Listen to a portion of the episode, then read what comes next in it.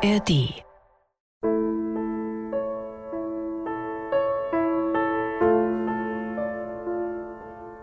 Vor 20 Jahren schmilzt Deutschland dahin. Tatsächlich Liebe läuft in den Kinos. Es ist für mich bis heute einer der schönsten Weihnachtsfilme. Und dieses Kribbeln der Liebe spürt Klaus Allofs zeitgleich auch. Ich habe sowieso den Eindruck, dass 2004 das Jahr war, in dem alle Bremer, alle Bremer ihre Liebe zu Werder entdeckt haben.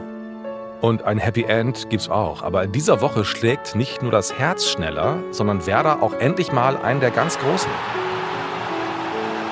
Das Werder-Märchen 2004, die Double-Saison Reloaded. Dies ist eure Reise in die schönste und aufregendste Werder-Saison, die es je gab. Und die ist eigentlich kitschiger als jeder Liebesfilm, aber einfach schön. Hier werdet ihr nochmal Meister und Pokalsieger. Erlebt den Rausch Woche für Woche neu. Jeden Mittwoch gibt's eine neue Folge in der ARD Audiothek. Und ein guter Film hat ja nicht nur was fürs Herz, sondern auch was zum Lachen.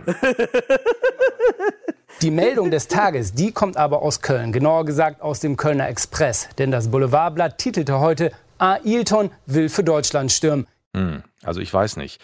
Fabian Ernst ist auch skeptisch, würde sich aber freuen. Ja, auf jeden Fall. Ähm, allein schon vom Typ her, sicherlich auch vom Sportlichen. Allerdings ist wohl doch eher unwahrscheinlich. Aber möglich wäre es, also theoretisch. Klaus Allofs hält aber nichts davon. Ja, vielleicht äh, hat Ailton gedacht, dass das äh, so ein eher lustig gemeintes oder witzig gemeintes Interview wäre. Ich denke, das wäre nicht gut. Ich halte das, ich halte das für keine gute Lösung. Äh, natürlich wäre es schön für Ailton, würde mich das freuen. Aber ich, ich hielt es für, für den deutschen Fußball für keine gute Lösung. Und für Ailton? Hm, ich weiß nicht so richtig. Und er irgendwie auch nicht. Ja, sagen, weiß ich nicht. Vielleicht guck, muss jetzt zu früh für das, äh, die Frage ist nur fünf Jahre hier in Deutschland, nur, ist, ich glaube mindestens sechs Jahre oder sieben Jahre ich spiele in Deutschland. Also, jetzt früh. Mal gucken, nächstes Jahr. Ich weiß ich nicht. Was ist das Schwierigste, äh, einen Pass zu kriegen oder die deutsche Sprache zu sprechen? Die Sprache ist, äh, das ist nicht richtig. Musst du gut spielen, das ist okay. So viel Deutsch ist sehr gut spielen, das ist das ist richtig. Und wenn die Sprache ein bisschen ist, ist es okay. Und Schweineüberleitung jetzt. Welchen Pass beherrscht Werder besonders gut? Den Doppelpass. Und weil das Bremer Spiel so gut aussieht, erfreut sich auch der Teamchef der Nationalmannschaft daran. Am Wochenende ist Rudi Völler bei Werders Spitzenspiel in Leverkusen. Auch damals ist er da ja eigentlich schon zu Hause. Und mal gucken, was er dann zu Ailtons Träumereien sagt. Es ist überhaupt ein mega Spieltag. Der zweite, Werder, spielt beim dritten in Leverkusen. Und der erste, Stuttgart, spielt beim vierten in München. Und Werders Spiel verändert etwas in der Selbstwahrnehmung des Vereins. Aber dass Ailtons angebliche Ambitionen so groß aufgebauscht werden, zeigt ja irgendwie auch, welchen Stellenwert Werder in dieser Zeit hat. Und man soll ja nicht mit dem Finger auf andere zeigen, ne? aber vor 20 Jahren macht Thomas Schaaf genau das. Johann Miku und Frank Baumann auch. In Bremen hängen überall Plakate mit der neuen Mitgliederkampagne. Da steht in großen Buchstaben, ich will dich. Und darunter einer der drei genannten und die strecken jeweils den Zeigefinger nach vorne. Gibt's auch als Bierdeckel, habe ich alle noch. Der damalige Mediendirektor Tino Polster ist einer der Macher. Ja, dazu muss man sagen, dass wir schon seit 2002 äh, bei Werder einen Strategieprozess hatten. Wie gehen wir in die Zukunft? Wie machen wir uns zukunftsfähig? Und äh, eine Erkenntnis war, dass wir ähm, mehr Mitglieder gewinnen wollten. Werder hat über viele, viele Jahre immer so 3000 Mitglieder gehabt. Und das war vom Verein auch so gewollt. Es sollten eigentlich nur so viele Mitglieder aufgenommen werden, wie eigentlich theoretisch auch Sport oder praktisch auch Sport treiben könnten. Dann hat sich der Verein geöffnet. Und das Gute und das Ideale, was passiert ist, ist, wir waren vorbereitet, so etwas zu machen, und haben es dann in der Double-Saison starten können. Also wir haben nicht etwa das Double gewonnen, haben überlegt, hm, was machen wir jetzt mit dem Ruhm und so, wie können wir da jetzt ein paar Aktionen draufsetzen, sondern wir haben parallel dazu schon was auf dem Gleis gehabt und das ist dann durch die Decke gegangen. Also diese, ich will, wir haben damals eine sehr fruchtbare Zusammenarbeit äh, mit äh, einer Werbeagentur gehabt und haben das zusammen entwickelt. Dieses gute alte Uncle Sam-Motiv, was besonders toll funktioniert hat mit Thomas Schaf und auch mit Johann Miku. Einmal mit dem Zeigefinger so in die Kamera. Genau, mit dem Zeigefinger in die Kamera und natürlich auch unser Captain Baumi, auch überzeugend in diesem Motiv. Ja, und das, das Tolle ist gewesen, das ist äh, im Dezember gestartet, Januar, Februar, drei Monate und wir haben in der Zeit 12.000 neue Mitglieder geworben. Also es hat offensichtlich mitten ins Herz getroffen. Da ist es wieder, das Herz.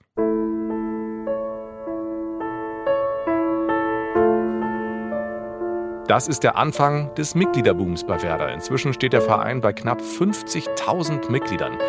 Damals hängen die Plakate wirklich überall. Also Werder will dich und viele wollen Werder und ein Bremer wollte mal ordentlich einen durchziehen.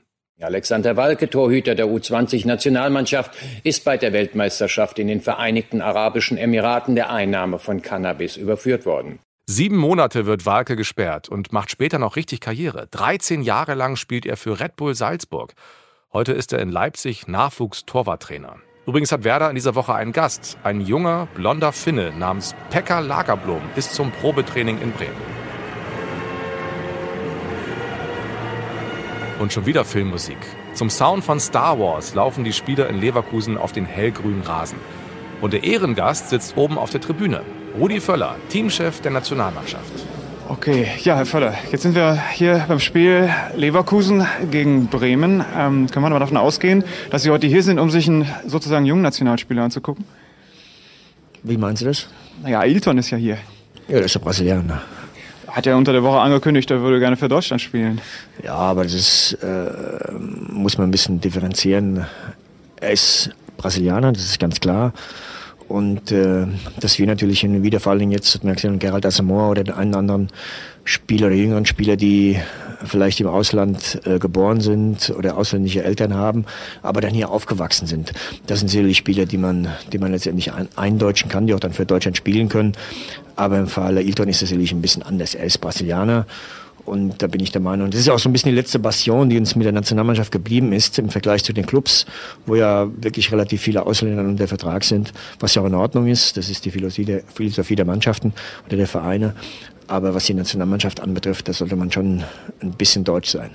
Finden Sie das denn gut, dass da jemand aus Brasilien kommt, der noch nicht so schlecht spielt und äh, der möchte gerne in der Nationalmannschaft spielen?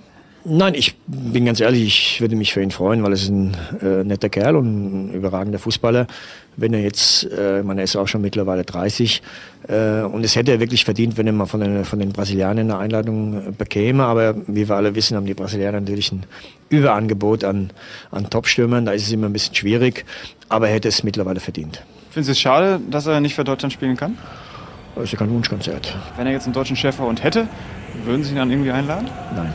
Rudi Völler war früher übrigens mein allererster Lieblingsspieler. Mein erstes Fahrrad, das ich hatte, ich weiß nicht, so mit drei oder so, hatte so ein grün-weißes Klebeband am Rahmen und meine Eltern haben mir damals erzählt, das sei das Fahrrad von Rudi Völler. Und ich, Depp, habe das natürlich geglaubt. Heute bin ich eher skeptisch. Beim Rückspiel wird er übrigens auch im Stadion sein. Da bringt er dann die Meisterschale mit.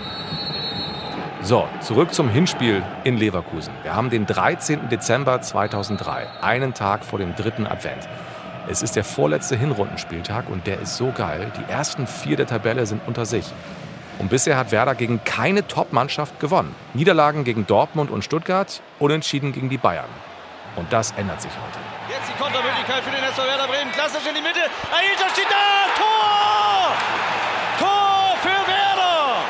1 zu 0. Ja, so geht das. Genau so geht das. Wenn man die dicken Chancen vergibt, dann kommt so ein Konter. Eben haben sie Ailton schon von der Kette gelassen. Da scheiterte er mit dem Versuch eines Hebers am Butt.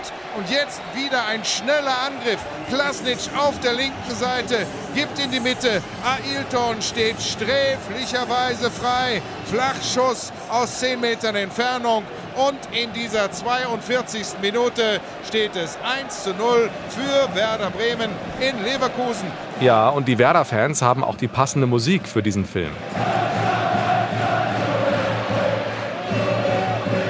Und nur eine Minute und sieben Sekunden, nachdem Manny Breukmann eben in der ARD-Bundesliga-Konferenz das 0 zu 1 geschildert hat, werden er und zeitgleich ein paar Meter weiter neben ihm Henry Vogt für Radio Bremen wieder laut. Flanke kommt, der Freistoß und der Kopfball und das Tor!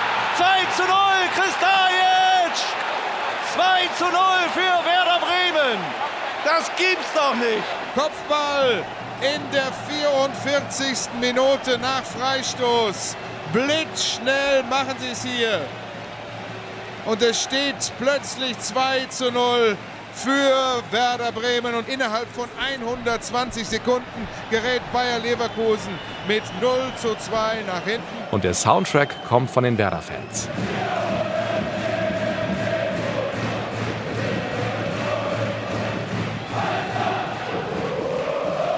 2 zu 0 zur Pause. Werder führt im Spitzenspiel, ist damit Tabellenführer an Stuttgart vorbei. Beim VfB steht es in München zur Halbzeit nämlich nur 0 zu 0. Und in der Pause gibt Klaus Allauf dem WDR in Leverkusen ein Interview, in dem ein interessanter Name fällt. Wir müssen jetzt sehen, äh, wir sind zwar zufrieden, aber das Ding ist noch lange nicht gelaufen und wir müssen sehen, dass wir in der zweiten Halbzeit sehr konzentriert weiterspielen. In Bremen, da prangen überall Plakate an den Litfaßsäulen. Ich will dich. Das bezieht sich in erster Linie wohl auf Mitgliederwerbung. Könnte man das auch projizieren auf einen Namen eines Stürmers, Miroslav Klose? Ja, also äh, den wollen wir schon, weil, weil es ein sehr guter Spieler ist und wir zum Ende der Saison Ailton äh, an Schalke 04 verlieren werden. Und äh, von daher äh, hätten wir Miroslav Klose schon gerne als Ersatz für Ailton und äh, wir werden alles tun, um das irgendwie zu realisieren. Aber das muss ich auch gleich dazu hinzufügen, das wird äh, für den Geldbeutel Werder Bremens wird das eine schwierige Angelegenheit. Finde das wirklich erstaunlich. Ich habe echt den Eindruck, dass damals alle so ein bisschen ehrlicher sind. Heute, glaube ich, würde das kein Manager in der Bundesliga so offen formulieren. Nach der Pause wird das Spiel in Leverkusen dramatisch. Bremen marschiert. Bremen führt immer noch mit 2 zu 0 bei Bayer Leverkusen. Aber Bremen spielt nur noch mit 10 Mann. Und einer der ganz wichtigen ist nicht mehr dabei. Johann Miku hat in der 67. Minute die gelb-rote Karte gesehen. Erst mosert er rum, kriegt dafür gelb und dann in der 67. ein Foul an Bastürk. Ja, das war ein Foul. Vielleicht kann man leicht darüber diskutieren, ob man da die gelbe Karte geben muss. Es gab sie von Uwe Kemmling, den Schiedsrichter. Und das bedeutete Platzverweis. Jetzt werden die Bayer Leverkusener natürlich den Druck weiter erhöhen, aber sie liegen immer noch mit 0 zu 2 hinten. Für Miku ist die Hinrunde damit beendet. Kommende Woche gegen Rostock ist er gesperrt. Oh, ich höre gerade, wir müssen mal schnell in die Werbung. 2003er Edition. Er tunnelt den Verteidiger. Oh, Übersteiger, klasse am Libero vorbei. Läuft allein auf den Torwart zu. Körpertäuschung ausgetanzt. Das Tor leer. Noch zwei Meter zum Kasten. Schiebt ein und. Nein, nein! Außenpfosten. Kein Tor. Ja, gibt's denn das? Hört sich spannend an. Sieht auch spannend aus. Mit MMS News von bekommen Sie alle wichtigen Bilder und Infos des Bundesliga-Spieltags direkt auf Ihr MMS-Handy geschickt. Get more! So, da sind wir wieder. MMS hatte ich nie. Ich erinnere mich aber, dass ich mal eine Zeit lang bei jedem Tor eine SMS aufs Handy bekommen habe. Das war schon heißer Scheiß. Und ich hatte so ein Handy, schön ähm, mit Farbbildschirm, aber ganz klein, auf dem ich am Ende der Saison so eine kleine Meisterschale als Hintergrund hatte. Und dazu hatte ich, also zum Handy, so eine kleine Fotokamera, die ich unten anstecken konnte. Habe ich aber nie gemacht. Das Spiel in Leverkusen wird jetzt richtig spannend. Das ist der Anschlusstreffer durch Jens Nowotny. Es steht nur noch 2 zu 1 für Werder Bremen. Erst der Platzverweis. Der Platzverweis für Johann Miku und dann der stärker werdende Druck von Bayer Leverkusen. Und aus 20 Metern Entfernung macht er dieses Tor. Der Jens Nowotny, der Ball schlägt genau unter der Latte ein. Jetzt wird es also eine extrem spannende Schlussphase geben und eine mitreißende Bundesliga-Konferenz im Radio. Die liebe ich bis heute als Hörer und als Reporter. Also was Besseres gibt es für mich nicht im Radio. Und kurz nach dem Anschlusstreffer in Leverkusen scheppert es auch im anderen Topspiel.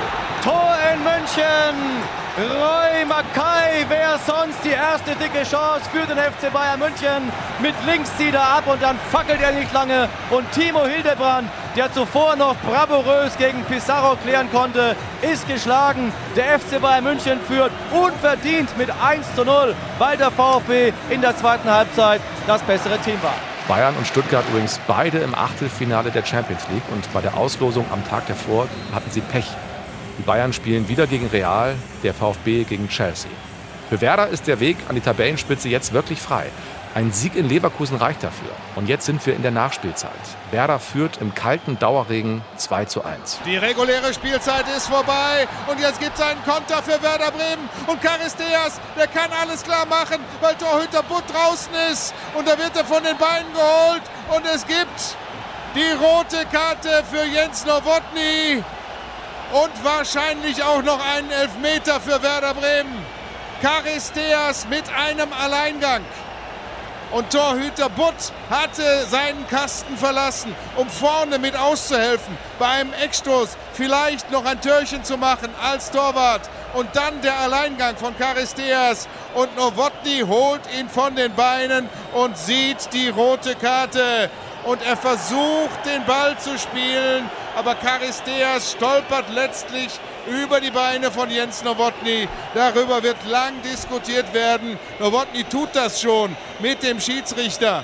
Aber den Elfmeter, den gibt es gleich auch noch. Normalerweise natürlich was für Ailton, der ist aber schon ausgewechselt worden. Der Regen peitscht nieder. Christian Listisch ist konzentriert, hat die Arme in die Hüften gestemmt, steht direkt an der 16-Meter-Linie, der kleine Ungar. Hat er die Nerven? Butt regungslos auf der Linie. Kemmling zeigt an, gleich kann es losgehen. Christian Listisch, Junge, jetzt musst du es bringen. Der Anlauf von Listisch, der Schuss, das Tor! 3 zu 1! Werder schlägt Leverkusen mit 10 an! Ein turbulentes Spiel in der zweiten Halbzeit und wir geben weiter nach München zur ED Endres. Hier laufen die letzten Sekunden im Olympiastadion. Der VfB steht an der eigenen Strafraummarkierung. Feierabend! Bayern quält sich zu einem 1 0 Sieg. Roy Mackay war es wieder einmal. Bitter für den VfB, gut gespielt, aber wieder einmal mit leeren Händen. Also München ist Schluss, ist Feierabend in Leverkusen, Mann, Breukmann. In Leverkusen ist auch Schluss. 3 zu 1 für Werder Bremen. Und damit ist Werder Tabellenführer zum dritten Mal in dieser Saison. Ja, das große Ziel für uns ist natürlich jetzt äh, da auch zu überwintern. Sagt Fabian Ernst nach dem Spiel. Deswegen äh, haben wir jetzt den ersten Schritt gemacht. Jetzt müssen wir am Dienstag nochmal drei Punkte nachlegen, damit wir dann äh, zwei Monate an der Tabellenspitze stehen. Und wie wichtig ist es für Sie? Ja, es hat, ich denke, es ist ein schönes Gefühl, man kann sich nichts verkaufen. Doch, schöne T-Shirts, aber erst kommende Woche. Und Rudi ist begeistert von Werder. Was die Bremer letztendlich auch dann ausgezeichnet hat, schon in den letzten Wochen, dass sie dann äh, im richtigen, für die Leverkusen im falschen Moment dann auch eiskalt zuschlagen, aus praktisch zwei Chancen dann zwei Tore gemacht haben. Aber das zeichnet eine Spitzenmannschaft aus. Der Teamchef sagt, Spitzenmannschaft. Dann wird das wohl stimmen. Und die Presse überschlägt sich mit Lob. Der Kicker schreibt, Werder, der FC Bayern in Grün. Und der Weserkurier findet damals, die Bremer können nicht nur zaubern, sondern auch kämpfen. Nicht nur brillant, sondern auch effizient. Was soll man dagegen machen? Und in der Überschrift steht, das dicke Ausrufezeichen, warum der SVW fit ist für den Titel. Also dieser Sieg in Leverkusen, der verändert etwas. Es ist der letzte Beweis dafür, dass Werder wirklich ein ernstzunehmender Titelkandidat ist. In der Außenwahrnehmung, aber auch innerhalb des Vereins. Und das ist die Zeit, in der Frank Baumann zum ersten Mal ernsthaft an die Meisterschaft denkt, hat er mir verraten. Ich glaube schon, dass wir als Mannschaft und ähm, ich persönlich dann auch so im Herbst ähm, das erste Mal gefühlt haben, dass da mehr drin ist, als wir eben halt nicht mal einmal äh, Spitzenreiter waren, sondern dass wir dort wirklich kontinuierlich eigentlich in den ersten zwei ähm, und dann ja auch ab Herbst ähm, dann auch von der Tabellenspitze auch ähm, vorwegmarschiert sind dass wir diese Kontinuität eben halt auch an den Tag gelegt haben. Ähm, ich glaube, da war uns klar, dass da in dieser Saison sehr, sehr viel möglich ist. Und Arndt Zeigler geht in der Woche nach dem Sieg in Leverkusen auch gerne zur Arbeit bei Bremen 4. Ich weiß, es war immer alles, was man an Freude hatte über jeden Sieg, war gepaart mit einer gewissen Ungläubigkeit auch. Aber ich weiß, dass äh, mein äh, geschätzter Kollege und auch euer Kollege Heiko Neugebauer der damals mit mir zusammen Fieber Bremen 4 Dienst hatte, dass wir nach jedem Werder-Spiel das Ritual hatten, dass wir uns morgens im Flur begegnet sind, uns umarmt haben und getanzt haben und dabei gesungen haben, wir haben schon wieder gewonnen, wir haben schon wieder gewonnen. Das war so ein Ritual, da wird sich Heiko auch noch dran erinnern. Das war wirklich eine komische Phase einfach, weil du wirklich merkst, die Alten wirklich von Sieg zu Sieg, wie man so sagt, und äh, du hast immer gedacht, es muss doch irgendwann platzen jetzt, aber es platzte einfach nicht, es ging einfach immer weiter. Schon drei Tage später.